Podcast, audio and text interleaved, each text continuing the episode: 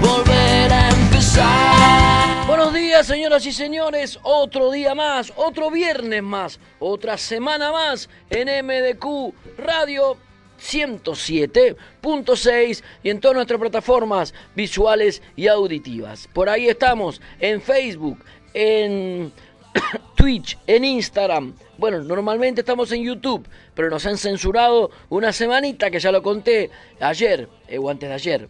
Así que bueno, y seguimos por otros podcasts en iTunes, en Spotify, en Powercast, en Overcast y en iBox. Y también estamos en contacto con ustedes con nuestros canales de, comunicación, como es el Telegram y como es nuestro 663-859028 en versión WhatsApp y en versión Telegram. Así que los esperamos a todos para que nos manden sus preguntas, mm, si les gusta, si no les gusta, para que nos den un poquitito de ánimos o no, pero para que estemos en contacto. Así que otro día más en la 107.6 MDQ Radio. Dale.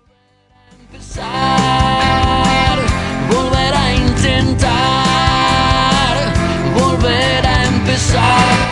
Y otro día más en MDQ Coins, este programa que está trayendo muchas satisfacciones, que nos pone muy contento hacerlo. Primer programa relacionados a hablar de finanzas en criptomonedas del mundo.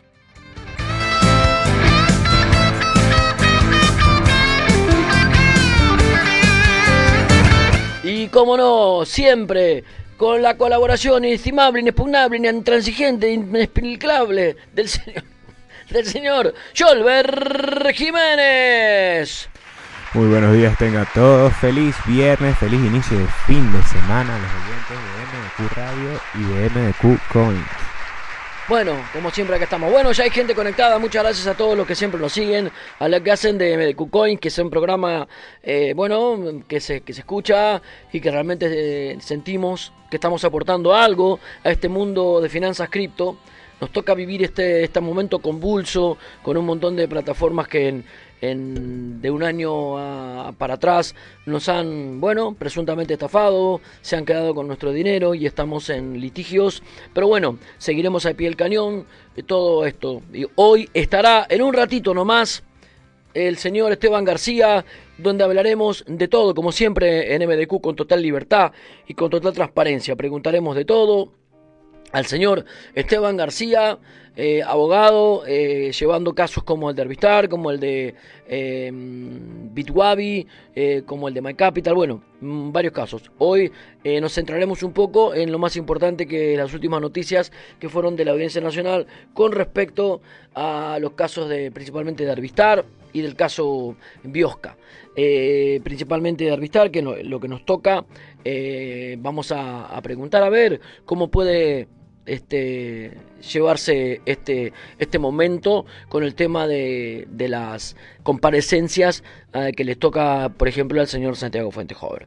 Eh, bueno, ustedes saben que estamos recorriendo este, este semestre de la mano de nuestra sugerencia de Turbo. Turbo es una empresa que fabrica de alto rendimiento, en este caso este, mm, eh, tienen un bot de alta frecuencia, que trabaja en Mercado Forex, que trabaja directamente con un broker eh, que se llama FX Winix. Por eso, esta semana, este semestre, perdón, estamos recorriendo el camino, eh, bueno, con esta sugerencia, algo que nosotros creemos que es transparente, creemos que es bastante bueno y, bueno, deja una ganancia eh, mensual relativamente buena. Así que la gente que no se anima a hacer trading por su cuenta, este bot lo hace por él. Así que bueno, de la mano de Turbo. Turbo. En Turbo ponemos a tu disposición un bot automatizado de alta frecuencia que trabaja con el broker FX Winning sin necesidad de conectar VPS. No solo tienes el control completo de tu dinero, también puedes retirarlo cuando quieras. Turbo. En Turbo contamos con suscripciones mensuales y anuales con grandes descuentos y un sistema de mercadeo a 10 niveles. Turbo. Con Turbo cobras y retiras en Bitcoin. Contactos al 605 37 38 75 y 646-623208. Turbo, Turbo, nuestro futuro es nuestra elección.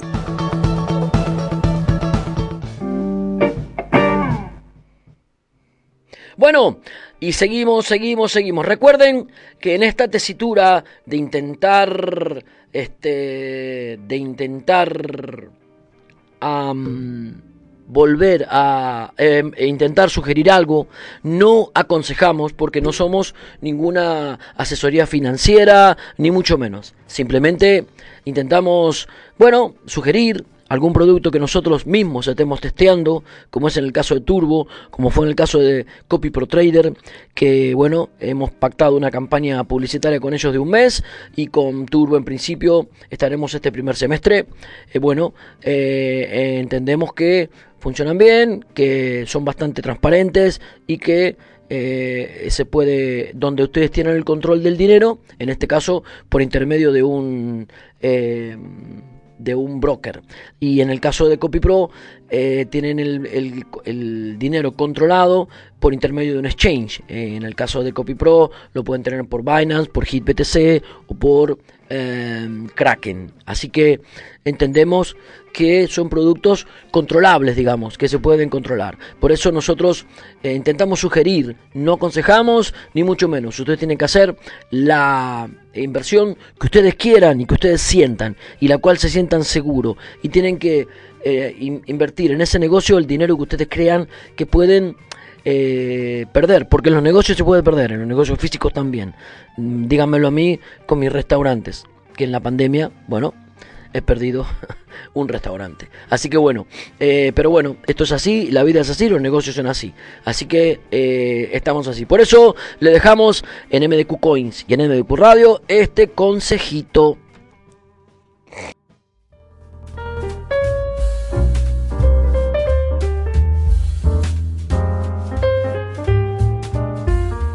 En MDQ Radio y MDQ Coins no somos asesores financieros y no damos consejos de inversión. Simplemente intentamos sugerir empresas serias y fiables. Al mismo tiempo, te invitamos a analizar e informarte sobre cada producto y a hacerte responsable de tus propias decisiones. Recuerda, toda inversión tiene su riesgo. Este es un consejo de MDQ, Radio.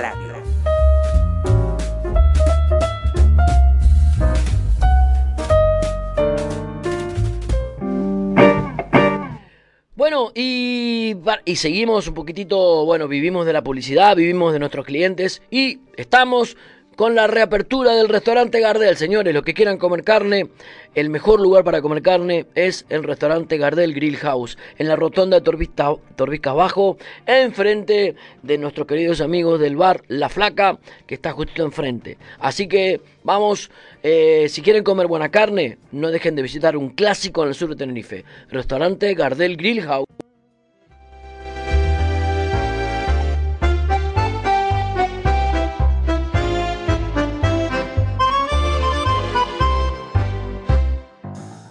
Reabre sus puertas Gardel Grill House con los mejores cortes de carne argentina hecha a la brasa, empanadas, proboletas.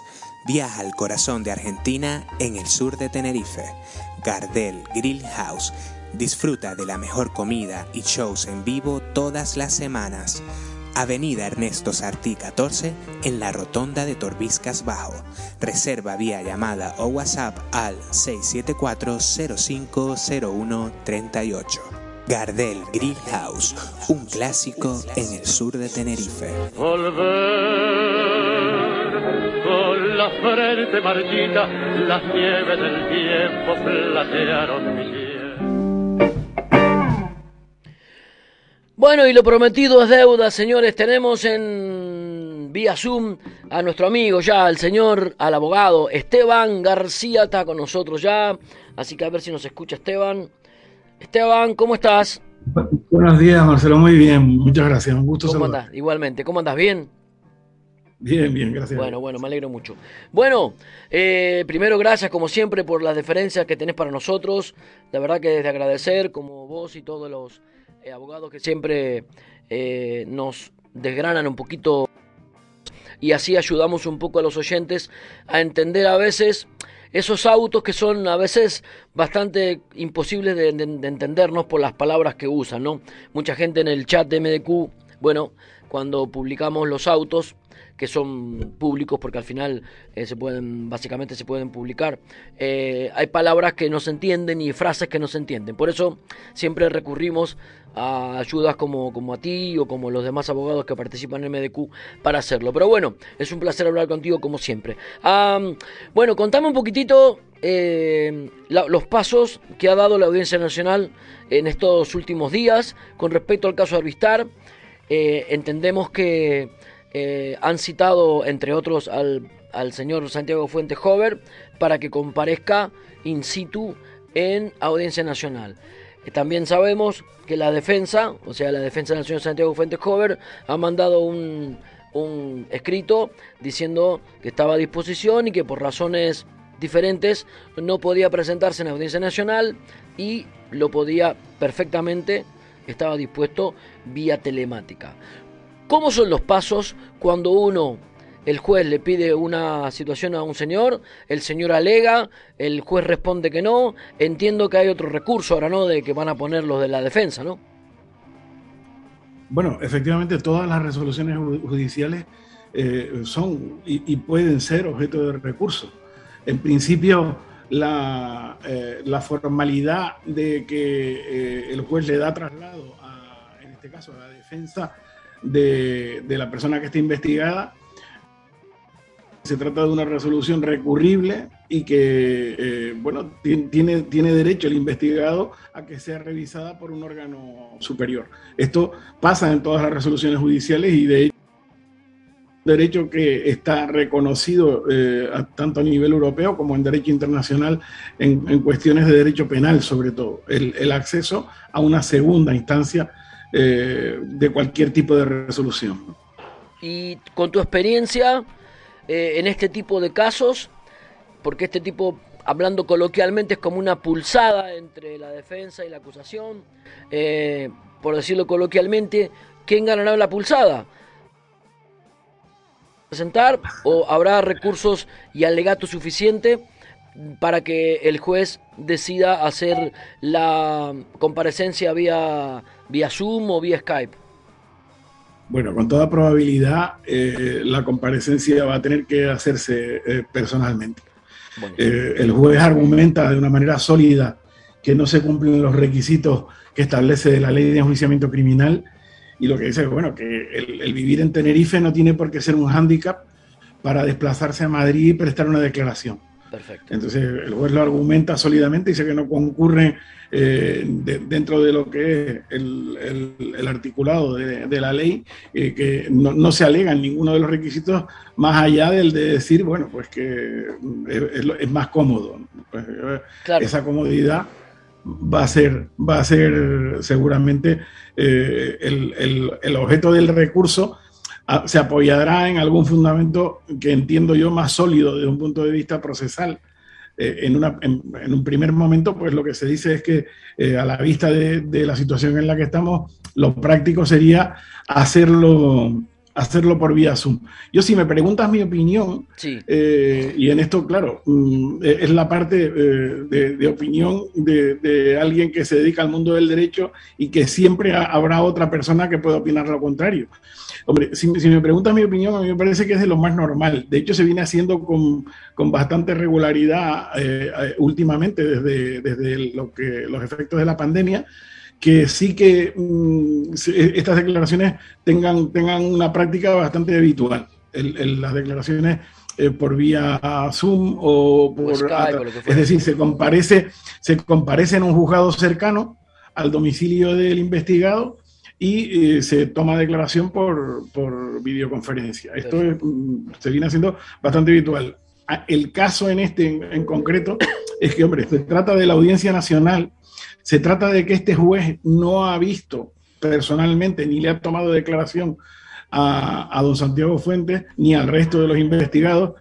Y yo, creo que el, juez lo que se quiere es imponer, de, eh, en fin, dentro de lo que es la presencia eh, la persona, también eh, eh, ahora mismo la declaración sería completamente distinta a la primera declaración que tuvo lugar en el juzgado de Arona. en este sentido, no, no, no, parece extraño el comportamiento, en este caso, del, del, juez diciendo pues que venga porque yo quiero hablar con él. Lo quiero conocer o algo así. Eh, ¿Tú ves que esa eh, eh, es la única diferencia? ¿O tiene alguna otra connotación el hecho de que el juez lo quiera ver cara a cara? Por ejemplo, la connotación de que Santiago Fuentejover pueda quedar detenido o algo así. Bueno, esto se trata de lucubrar, si quieres, ¿no? Pero vamos, como que en principio, si quisiera detenerlo, solo tiene que dictar una orden y ya está. Y, la policía lo va a buscar a su domicilio y se acabó. O el día que vaya a comparecer a la firma que tiene quincenal, eh, le, dan notificación de que compareja y, se ha acabado. ¿no? Yo creo que en el caso de don Santiago Fuentes, a mí me parece que, bueno, eh, dentro de, los, de, los, de las personas que están encausadas, es la más fácil de localizar y, es la, que desde un punto de vista de práctica de, procesal eh, es más fácil de comunicarle cualquier mm, cuestión de orden personal. Hombre, yo si, si va a cambiar la situación personal, eh, no, tiene tanto que ver con, la comparecencia como con la, los más de 60 tomos que ya hay en, en la causa eh, ya mm, eh, elevados a, toda esta información, ya eh, mm, todos los abogados la conocemos, podemos acceder a ella por vía internet. Entonces, quiero decir, ya, ya la defensa conoce mm, todas, todas las actuaciones, las investigaciones policiales y judiciales que se han practicado. Entonces, claro, ahí ya, por eso te decía que la declaración va a ser diferente. Es bastante probable que se acoja su derecho a no declarar, como lo hizo en la primera, en la primera ocasión, eh, pero claro, ya ahora eh, la defensa ya está impuesta de una serie de, hechos que, sobre los que el juez le va a querer preguntar. Lo habitual es que, bueno, aquí la defensa haya preparado una estrategia en el sentido de que habrá decidido si va a contestar a, a todas o a alguna de las preguntas que le haga el juez o a ninguna, y entendemos que a las acusaciones particulares no va, no va a contestar ninguna de las preguntas. E, en mm, Pero yo e, creo que sí que va a haber al juez si es posible que le, que le conteste alguna de las preguntas. En este contexto, eh, también eh, eh, él puede responder a preguntas de su abogado, en este caso, desde mi ignorancia te pregunto, ¿eh? En este tipo de comparecencias. vamos a ver, lo, primero que se le hace es una lectura de derechos. Esto es como, como los que dicen en las películas. Tiene usted derecho a guardar silencio y a partir de ese momento puede contestar a, todas o a alguna de las preguntas que le formulen tanto el juez como los abogados de la acusación particular, como su propio abogado. Lo que normalmente desde un punto de vista práctico sucede es que se contesta a las preguntas del juez y el abogado está a las cuestiones que quedan en duda respecto a las respuestas que le da el juez. Perfecto. Eso es lo que habitualmente pasa. Perfecto. Em, tú, también hay circulando una carta del señor Diego Felipe, donde dice que él se pone a disposición de los juzgados, pero él quiere ir a los juzgados de Bulgaria, porque dice que hay un tratado del año 93 que así lo puede permitir. ¿No puede, ¿Nos podés aclarar algo de eso?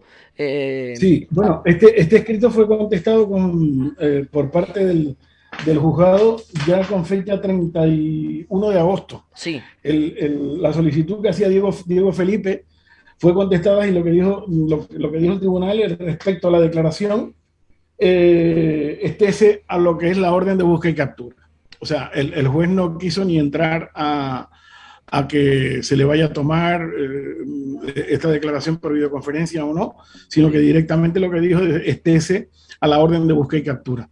Es lo habitual. Eh, quiero decir, el, hecho de que en un momento determinado uno de los encausados en un procedimiento pida pues argumentándolo de la manera que, él entendió más correcta a través de su defensa, que, bueno, que sería conveniente que él pudiera declarar en videoconferencia desde su país. Hombre, eh, esto todo entra dentro de la facultad que tiene el juez de acordar si, lo, si se acepta ese tipo de declaraciones o no. No, no es habitual que el juez transija con este tipo de solicitudes. No es habitual, a no ser que sean eh, eh, delitos que, bueno, que en, principio no pudieran revestir una gravedad como pueden ser en el caso de, esta investigación, que son varios delitos en los que están investigados y que, bueno, pues que el juez ya tiene un conocimiento mm, bastante profundo de lo que ha sucedido desde un punto de vista técnico y eh, desde un punto de vista práctico en, todo esto. Ahora, porque si, no, no hay que perder de vista que ya la investigación policial respecto a lo que sería el dinero, mm, el dinero fiat, prácticamente está, está terminado. O sea, ahora la investigación se centra en lo que sería el destino de las criptomonedas depositadas por, eh, en este caso, los perjudicados. Totalmente. Entonces, por eso, que, que, haya, que haya el juez dicho, eh, pues mire, este sea la orden de búsqueda y captura, hombre, evidentemente porque es que fue anterior la orden de búsqueda y captura, que es la, el ofrecimiento este que se hace, que también lo hizo eh, Víctor Franz. Claro, claro. Eh, Lo que también dicen en, ese escrito que, que, ha mandado, creo que el abogado del, me parece que el escrito, claro, el abogado de, la, de, Diego Felipe, es que él tiene una residencia fija en Bulgaria, como diciendo que él ahí está. Eso, bueno, ¿cómo se lee eso? Bueno, es decir, pues, pues, de la misma manera que se escribe, ¿no? O sea, el, el, papel, el papel aguanta lo que le pongan. Otra cosa distinta que es que la capacidad que tiene el juez para emitir esa orden internacional la ha ejercitado y de hecho, mm, ahora mismo, eh, si mm, la orden de la orden de búsqueda y captura la tiene tanto la Interpol como las policías internacionales, tanto para un caso como para el otro, tanto para eh, eh, Diego Felipe como para Víctor Frank. El hecho de que tú residas en un país comunitario y que quieras acogerte a tu derecho a declarar en tu país no es más que una solicitud que haces al tribunal que te, está, que, se están, que te están juiciando el juez. Lo que, lo que, fíjate que, lo que lo que dice nuestra ley de enjuiciamiento, que normalmente es una normativa que, está en armonía con, todo, con toda la normativa europea. Nosotros no vamos por libre a la hora de, hacer leyes, es que lo que dice el juez podrá. Entonces, esta, esta facultad que, que se le otorga al juez no es un imperativo de que el juez tendrá sino que el juez podrá hacer lo que crea conveniente y lo que, lo que ha creído conveniente es que se mantenga la orden de búsqueda y captura y que se espere al resultado de la misma. Eso es lo que, lo que ha dicho. Perfecto. Eh, pero lo, lo, que yo entendí de ese escrito es que él hace ver con respecto a la orden de captura por Interpol y por policía, que él está en su domicilio. ¿Cómo son las, cómo se ejecutan las órdenes de estas de Interpol de búsqueda y captura? ¿Hay diferentes niveles de, de, prioridad o, cómo es? Porque no, normalmente, normalmente no mandan a la policía corriendo a, a, su casa, a buscarlo a ningún lado. No. Claro. Vamos a ver. Esto, las órdenes de búsqueda y captura, yo precisamente lo, estaba comentando ayer con, otro compañero tuyo de, medios de comunicación. Eh, lo que se establece es un control informático de lo que es la actividad económica o, de, lo que pueden ser los movimientos que tenga eh, a través de tarjetas de crédito o en, residencias en hoteles o este tipo de cuestiones, que normalmente eh, esto sí que está informatizado y entonces la policía va teniendo conocimiento. Todo lo que sería el control de aeropuertos, el control de fronteras, reconocimientos faciales en, en, bueno, en entradas y salidas de, aeropuertos, tanto europeos como internacionales. Mm, eh, esto es lo que realmente, mm, o sea, no, no es que haya una actividad por parte de la policía de decir, no, no, es que tienen una orden para irlo a buscar. Claro, en ah, este caso, lo que se hace es que se emite a todas las policías estas órdenes. Yo, mm, a ver, desconozco eh, el, motivo por el que, eh, o cómo funciona la policía del país de Diego Felipe, ¿no? Pero vamos, lo, habitual no es que manden a una brigada a, a detener, la casa a buscar. A no ser, sí, no, no, la, entonces, como que en principio no es una orden de detención, la orden de búsqueda y captura es precisamente eso, ¿no? que se, establece un criterio informático de, búsqueda para si aparece en algún momento en algún tipo de, control, pues que sea detenido. Claro. O sea que el señor este puede estar en su casa, puede estar en su casa sin salir de su casa y en principio nadie le va a golpear la puerta. Hombre, yo tengo serias dudas de que esté en su casa. Vale, vale. sí, yo también, evidentemente. Él lo plantea en el escrito y él manda la dirección de su residencia, como diciendo, yo estoy aquí. Eh, pero, pero claro, pero entiendo de que no está ahí. Hombre, yo, yo, lo que digo es que eso es más que un escrito procesal.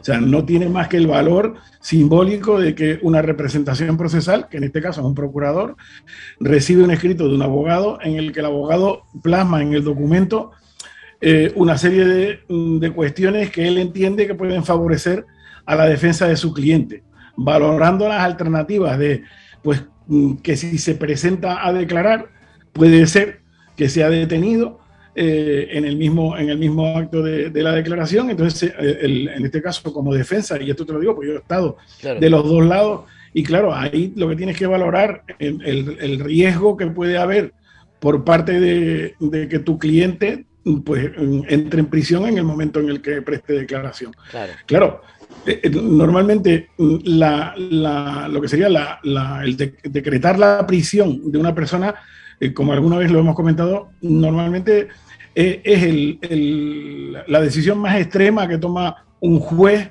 eh, respecto a lo que sería la condición personal de alguien, ¿no? O sea, se trata de la limitación de la libertad. Hombre, tiene que ser justificada desde el punto de vista que quiera evadirse de la acción de la justicia y no, y no vaya a comparecer o que el juez tenga serias dudas de que pueda comparecer al acto del juicio. Entonces el juez garantiza la presencia poniéndolo en prisión. O bien que haga desaparecer las pruebas o que malbarate o, mm, haga desaparecer lo que sería las cantidades económicas que, están ahora mismo investigándose como fraude. Entonces, hombre, visto desde fuera, los dos requisitos, la apariencia es que se están cumpliendo, porque, bueno, lo único que ha dicho, yo estoy en mi país y quiero declarar, pero bueno, que perfectamente también podría haber ido a Madrid en el, al día siguiente que compareció mm, Santiago Fuentes en el juzgado de Arona. claro, es decir, esto es algo que se hizo internacional y hombre, el consejo, el consejo de, su abogado, me imagino que mm, la lógica dice que le, habrá recomendado, pues bueno, haz esto o haz lo otro y él estará siguiendo un consejo legal. El ir a declarar ahora, en, incluso yendo a la Audiencia Nacional, primero, hace que ya tenga un conocimiento de todo el expediente judicial, el letrado, el letrado de la defensa. Entonces, claro, es completamente distinto a, eh, ir en este momento procesal que ir en el momento que fue Santiago Fuente, en el que simplemente lo único que habían era una serie de denuncias y unos indicios que el juez mm, por los que estimó que había que eh, abrir el, procedimiento de investigación. Ahora ya el asunto está suficientemente avanzado, el juez tiene un conocimiento profundo de, cuál es eh, toda la investigación policial y judicial, y hombre, es completamente distinto las preguntas que va a hacer ahora el juez comparadas con las preguntas que debió hacer en el, en el momento inicial, ¿no? Entonces, claro, mm, tendrá que comparecer, tendrán que comparecer ante el tribunal tanto Diego Felipe como Víctor Franz, y, y tendrán que coger y explicar una serie de situaciones que ahora ya son, ya son pruebas que constan en el sumario judicial, ¿no? Ya no es que el juez suponga a través de algún indicio que podría haber una presunta estafa, un blanqueo de capitales o una asociación ilícita. Ahora ya el juez tiene eh, ya elementos más sólidos que los que tenía en un momento inicial. Por eso creo que es tan importante eh, la declaración de Santiago Fuentes, ¿no? Y creo que coincidís conmigo. Es muy importante porque me parece que va si realmente el Señor está en la labor, creo que puede ayudar a, dilucidar muchos de los entresijos de este problema, ¿no? No sé, qué, no sé qué crees vos, este, Esteban. Hombre, mi, opinión, aquí claro, su defensa será la que determine eh, lo que vaya a contestar don Santiago Fuentes, pero en mi opinión, eh, habiendo sido abogado de personas encausadas en, procedimientos de delitos económicos, eh, siempre es la misma, ¿no? La colaboración con el tribunal ayuda bastante a la hora de esclarecer los hechos, ¿no? O sea, efectivamente la ley permite que, que, tú mantengas un silencio que, que, no es el que calla otorga, que es lo que se acostumbra a decir, sino que aquí el que calla ni afirma ni niega, sino que tiene que ser la acusación la que demuestre la culpabilidad. Pero mm, es evidente que si eh, el encausado colabora con la justicia al nivel de poder decir eh, pues mire, mm, este, esta es la mecánica en la que estábamos, la que se estaba trabajando, este es el, estas son las billeteras que existían, esto es lo que nosotros decíamos que era trading de alta frecuencia, en fin, sería mucho más fácil a la hora de, de practicar todo lo que sería la instrucción judicial. Pero claro, te digo que, mm, y más en este momento en el que el número de denunciantes eh, es tan reducido comparado con el número de afectados totales. Totalmente. Que, yo creo que ahora ya sí sería un momento adecuado para que la defensa valorara de una manera sólida y seria la posibilidad de coger y decir, bueno, pues a lo mejor... Eh, Podemos llegar a un pues, arreglo con esta gente, claro.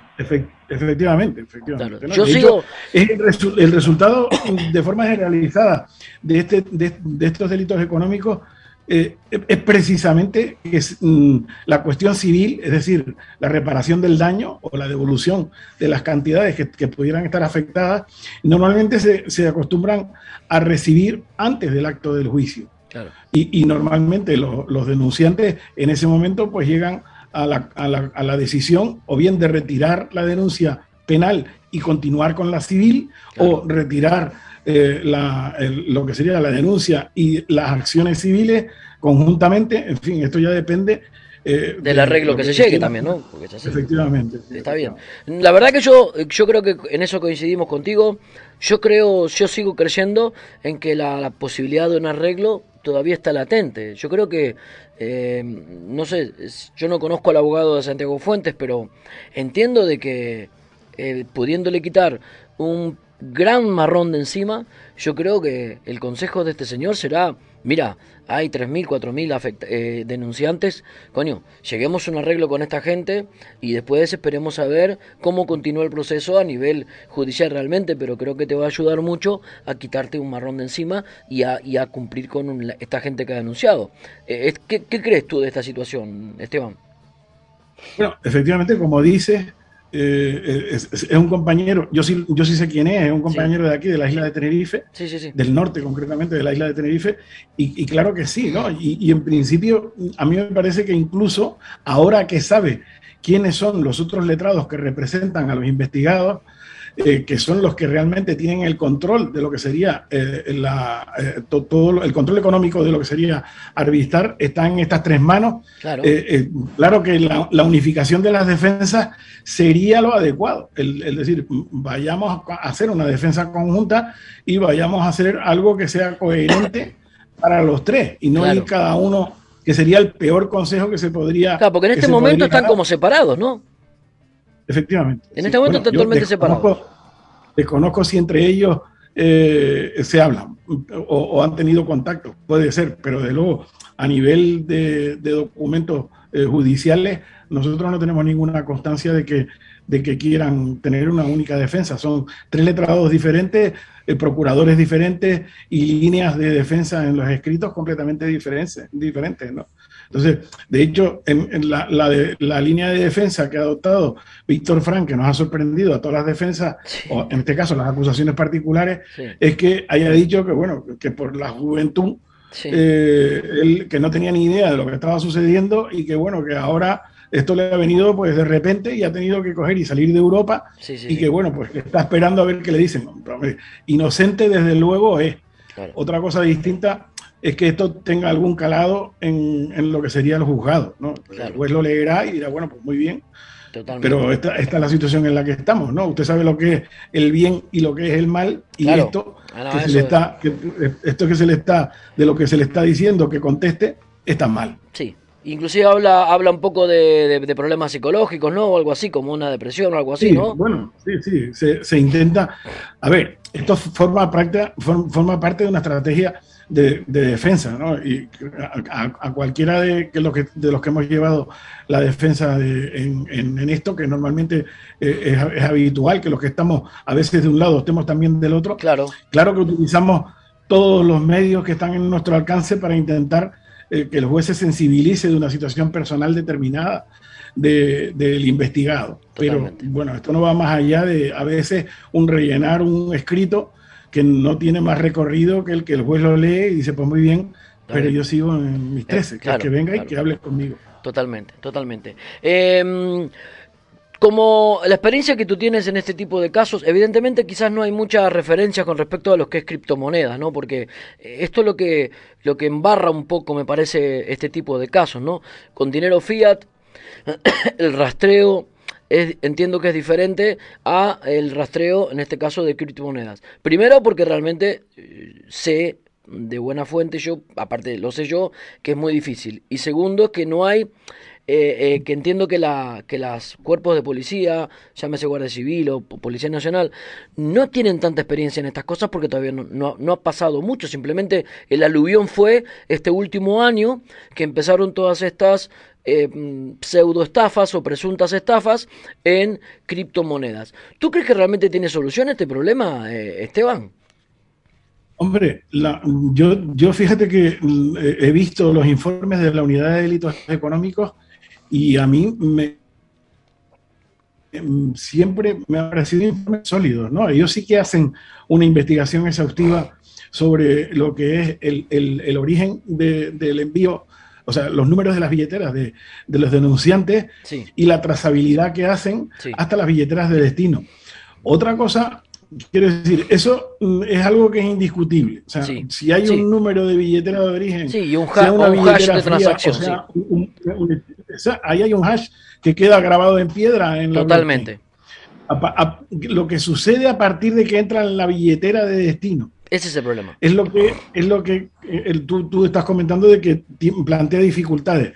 Hombre, plantea dificultades lo que se hace con posterioridad cuando se quiere diluir el que se pueda seguir el rastro de lo que serían los, los bitcoins. Que aquí sí que intervienen eh, determinados enjuagues de, a través de empresas que se dedican a, eh, bueno, pues a, repartir el dinero de, unas billeteras en, múltiples mm, billeteras de pequeñas cantidades para evitar que se pueda rastrear el dinero. Y luego lo que hacen es que todas esas billeteras, a su vez, vuelven a coger y a unificarlas en una nueva billetera final para intentar que esto no sea rastreable o, que todas esas billeteras se queden abiertas con pequeñas cantidades. Y esto eh, es habitual que, suceda y, de hecho, mm, hombre, cuando se hace es cuando efectivamente eh, la persona que está causada en el procedimiento este de intentar eh, diluir cualquier tipo de rastro de, la criptomoneda, hombre, se ve que si entregas tu billetera a una determinada empresa para que te haga este enjuague, está claro que lo que estás pretendiendo es, que se evite el que se te pueda rastrear. Entonces, pero aún así, el rastreo, aunque sea más intenso, sigue siendo posible. Y, bueno, esto eh, realmente, mm, mm, y yo que he visto varios informes, no solo del caso de, de Arbistar, sino de, otras plataformas que se están investigando, mm, a la conclusión que llegamos es que el dinero no, no, no, no es, o sea, lo que sería la criptomoneda queda en billeteras. Claro. Unas billeteras frías, otras billeteras en... Calientes, sí, sí, lo que sea, sí, sí, sí. Claro, pero, pero sí que queda, sí que quedan las billeteras, ¿no? Porque aquí lo complicado es pasar el dinero a dinero fiat. Claro. Porque es el dinero que ya empieza a ser controlado. Claro. Y desde que conoces el destino de la billetera, y claro, empiezas a ver que hay pues 5.000, 6.000, 7.000 bitcoins, ya cualquier movimiento desde esa billetera, si no se hace en el enjuague ese que te digo, ya es muy complicado de que quien lo recibe, cuando lo quiere, cuando lo pasar a dinero de curso legal, ya pueda ocultar el origen de, ese, de, esa criptomoneda. ¿no? Tendrá que coger y explicarlo. Y claro, por eso, por eso te decía que la primera fase de la investigación estaba prácticamente hecha, que era lo que sería eh, eh, buscar el, dinero de curso legal, el dinero fiat, las cuentas bancarias, el, destino que se dio al dinero que, que se transformó de criptomoneda a dinero fiat, como fueron los coches, eh, o como, fueron, como es el barco que está, que está embargado, o las cuentas corrientes.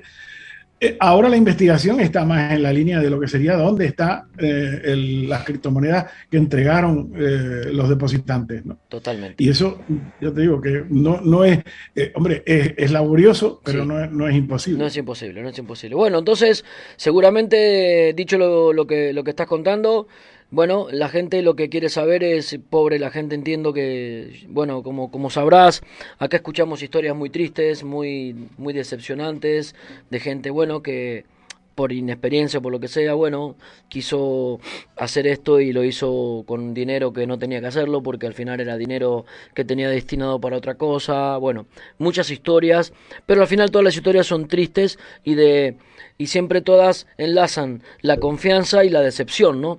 La confianza de haber eh, confiado, valga la redundancia, en una empresa que creíamos, porque también lo creí yo, que funcionaba de puta madre, y la decepción de eh, no poder eh, tener más en tu mano esos activos que a algunas personas le ha costado muchísimo tenerlos, otros eran ahorros que no, no es menor, no es menor, pero hay personas que han quitado de su pensión, bueno, unas historias bastantes, bastante tristes.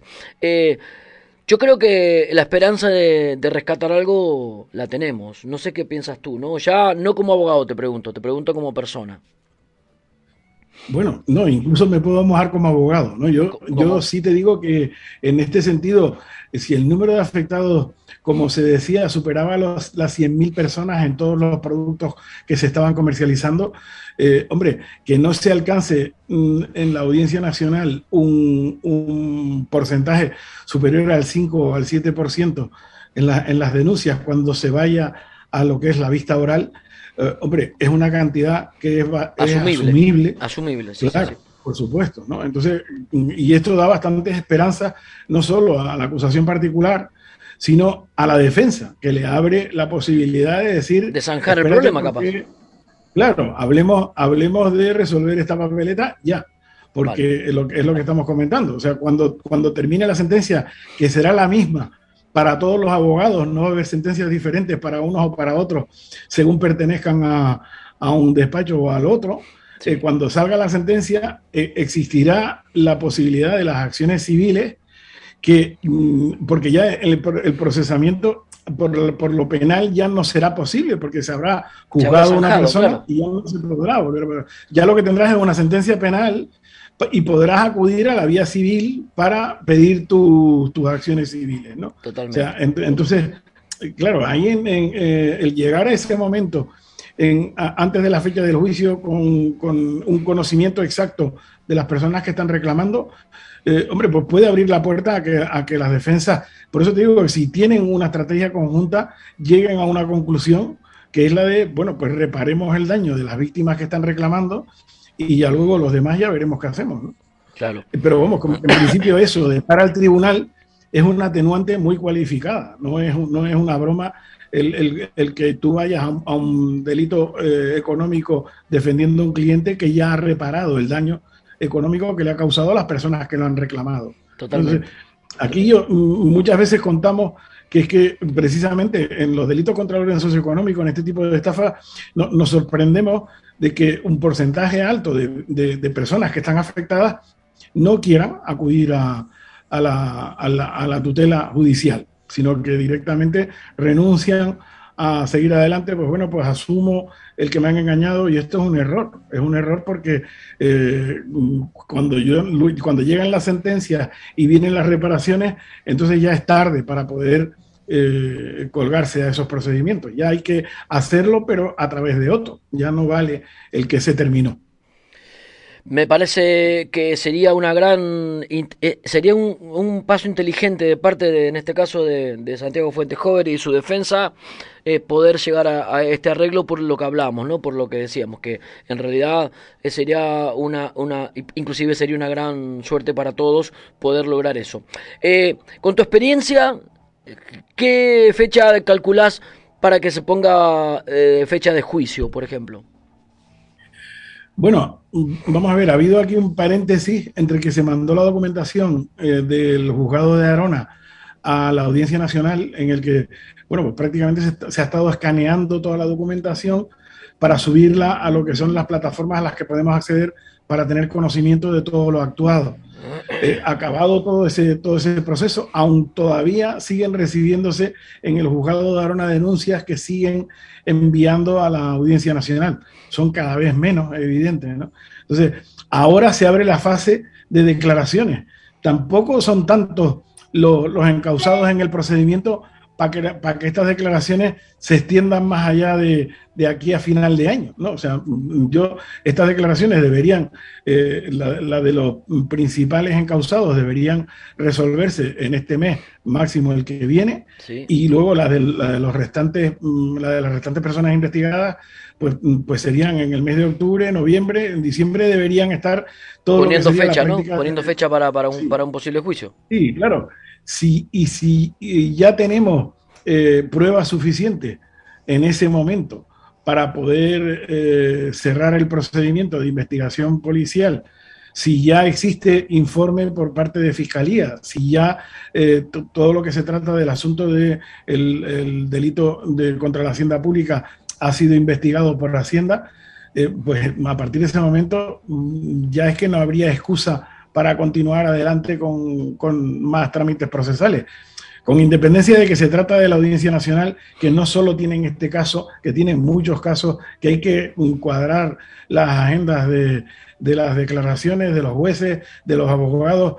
En este caso en concreto, ya hay compañeros que dicen que le coinciden las fechas de las declaraciones que se han pedido con procedimientos y juicios que estaban señalados con anterioridad y piden al, al juez que si se pueden cambiar las fechas. Bueno, pues estamos ahora mismo en esos, en esos trámites. Quiero decir, por eso digo que normalmente es un trámite de meses para acabar lo que serían las declaraciones y luego es ver eh, cómo está la investigación policial con respecto a las criptomonedas.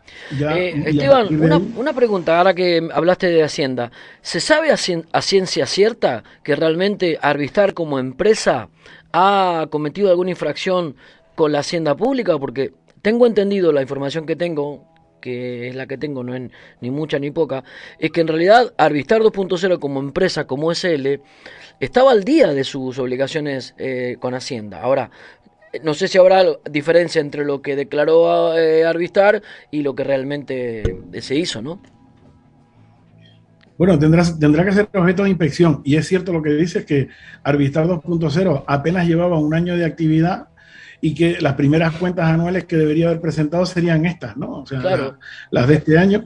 Entonces, lo que quiero decir es que, claro que es bastante posible, a mí me parece que con mucha probabilidad se haya todo lo que es la parte formal tributaria se haya hecho, eh, modelos, documentos que hay que presentar y todo este tipo de documentación, es bastante probable que se haya hecho.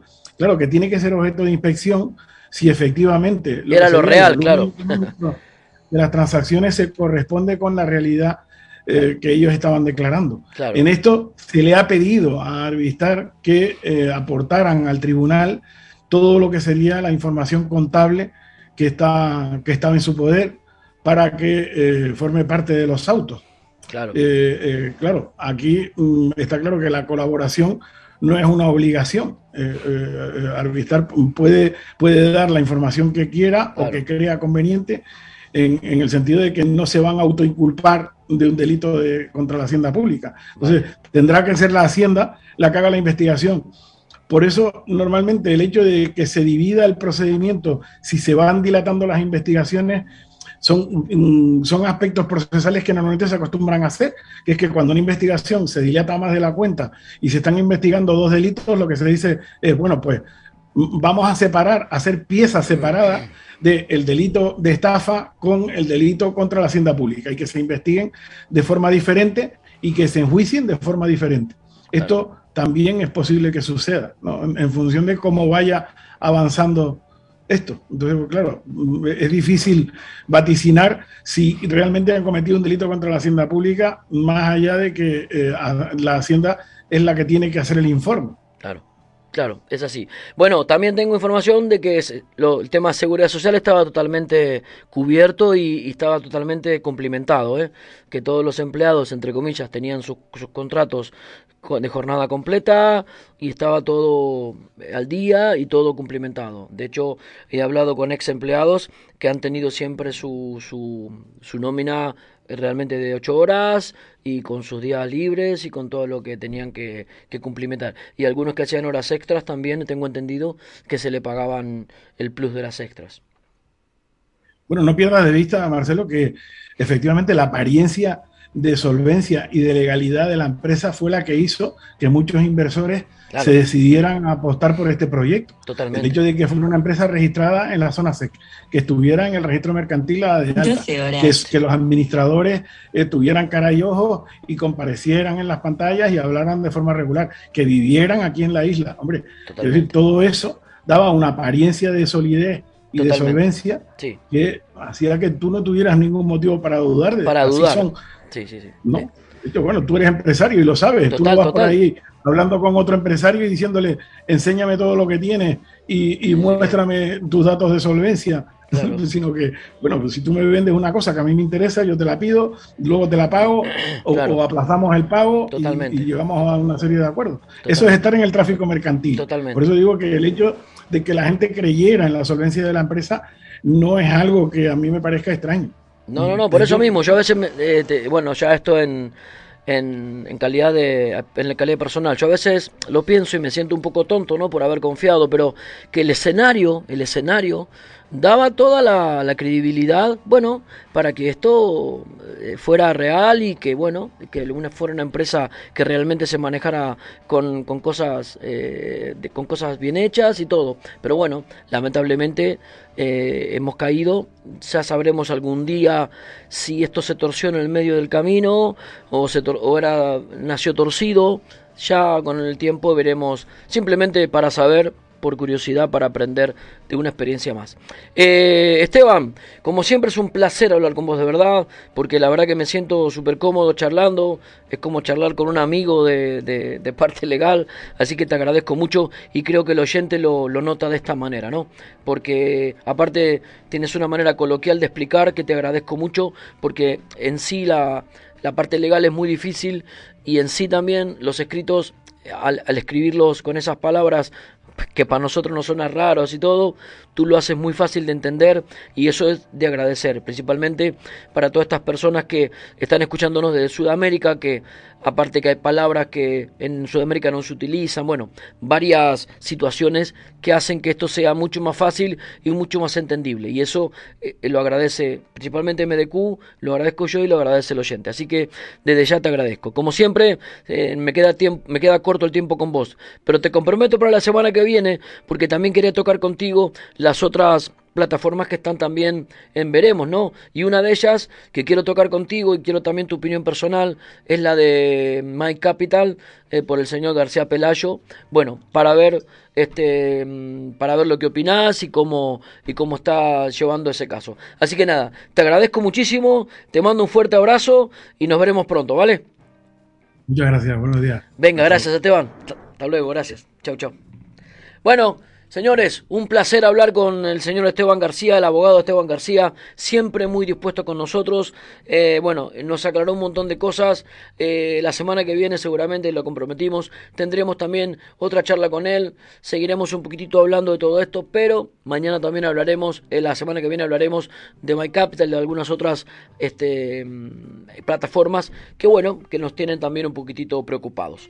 Así que bueno, señores, eh, nos vamos, nos tenemos que ir porque ya es tarde. Así que bueno, muchísimas gracias por haber estado. Nos vemos el lunes y chau, chau, chau, chau, chau, chau.